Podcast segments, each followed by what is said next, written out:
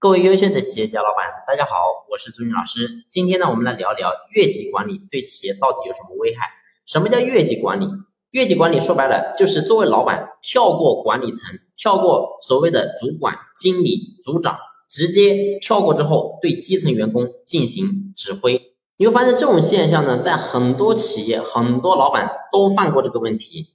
很多人说，我不越级管理的话，我的管理层管不好啊，老是会出问题，出这样或那样的问题。但是我自己事无巨细，我去管之后，突然发现这个问题都消失了，而且呢，企业都能够正常运转。如果说我不这样做的话，肯定每天都会产生大量的问题。但是我们今天作为老板，你一定要思考一个问题：为什么你天天说你忙？为什么你天天说你累？其实忙和累的核心，就是因为你做了不该做的事情。你比如说越级管理就是一个很典型的例子。你要思考一个问题：当你今天你在越级管理的时候，请问你有想过你的主管、你的组长、你的厂长对你的看法吗？这是第一点。你会发现，如果说今天你是一个组长，我是作为老板，我今天直接越过你对下层进行管理的时候，请问你心里是怎么感受呢？你心里会想：那老板既然都能管了，那还要我干什么呢？我做什么事情？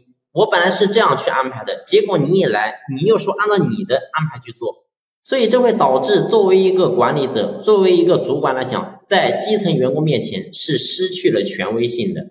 所以这是第一点。那么第二个，如果说今天我作为一个基层员工，你老板直接来指挥，然后请问你觉得我会听谁的呢？我是听主管的还是听老板的呢？那答案毫无疑问，一定是听老板。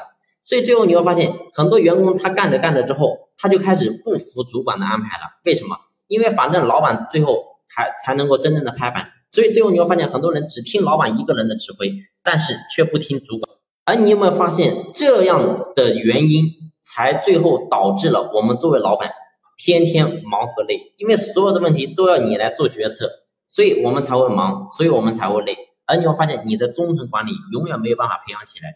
所以我想告诉大家是，我们今天做老板，你千万不能越级管理，越级管理是一个非常大的问题啊！这是我们在我们做老板的这个层面，我们一定要避免这个问题。那么下期呢，我要来分享另外一个点，是关于越级上报。好了，这期的分享呢就先聊到这里，感谢你的用心聆听，谢谢。